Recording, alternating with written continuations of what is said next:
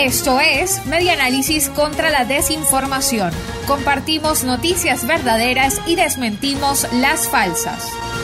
Reconstruyendo la información para la democracia. En Zulia, 90% de los hogares adoptan estrategias de alimentación.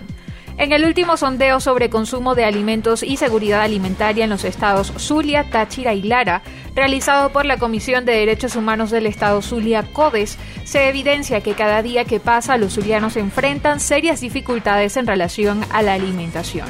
Reseña laverdad.com que en el estudio realizado del 24 al 30 de julio de 2021 refleja que en el Zulia el 57% de los hogares sobrepasó el umbral de adaptaciones negativas extremas, mientras que 16% presentó inseguridad alimentaria, 17% riesgo de padecerla y 10% en una situación normal.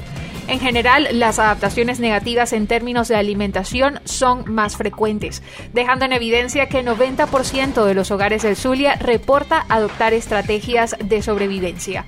CODES también reporta en su estudio la diversidad de la dieta en los hogares. Al indagar sobre la experiencia de consumo de alimentos en la región zuliana, se encontró que el puntaje fue aceptable en 61% de los hogares, limitado en 19% y pobre en un 20%.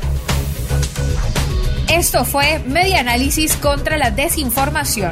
Síguenos en nuestras redes sociales, en Twitter e Instagram en arroba medianálisis y nuestra página web medianálisis.org.